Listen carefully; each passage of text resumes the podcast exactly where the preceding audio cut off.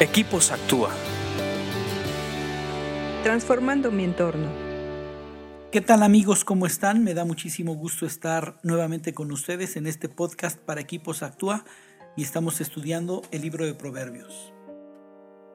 En esta ocasión vamos a leer Proverbios 3 del 7 al 8 y dice así, no te dejes impresionar por tu propia sabiduría. En cambio, Teme al Señor y aléjate del mal. Entonces dará salud a tu cuerpo y fortaleza a tus huesos. Este proverbio es muy bonito porque nos enfoca realmente en la gran distancia que hay de nuestros pensamientos a los pensamientos de Dios. A veces nos creemos nosotros muy sabios o muy inteligentes.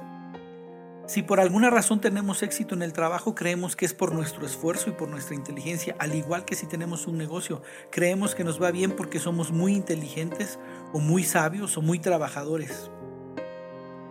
Y cuando estamos en esos momentos donde nosotros mismos nos impresionamos de nuestras capacidades, vale la pena recordar este proverbio para mantenernos a tono.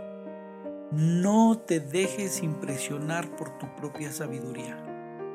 Aquí no dice que no tienes sabiduría. Es obvio que muchos sí tienen mucha sabiduría, que son inteligentes. Pero por más sabio que seas, por más inteligente que seas, por más habilidoso que seas, no te dejes impresionar por tus propios talentos y por tus propias habilidades.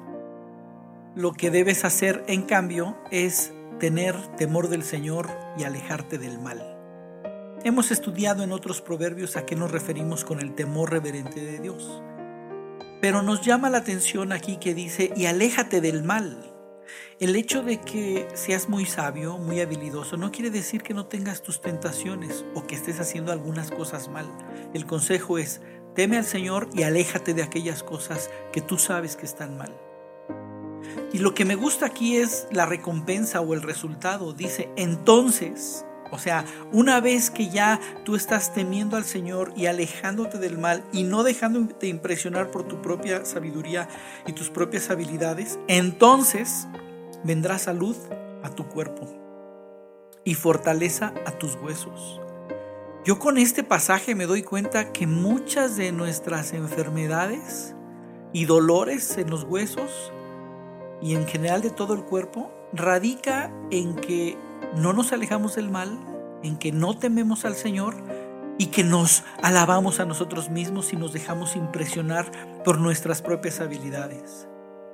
Yo creo que este salmo nos debe hacer reflexionar de que tengamos una justa visión de lo que somos nosotros y que debemos de tener temor al Señor y alejarnos del mal. Amigos, amigas, recapaciten en este pasaje, Sigan leyendo proverbios, acuérdense que es muy sano para la vida leer un proverbio diario. Nos vemos en la próxima entrega. Escríbenos a info.actua.org.mx. Búscanos en Facebook y Twitter como Equipos Actúa.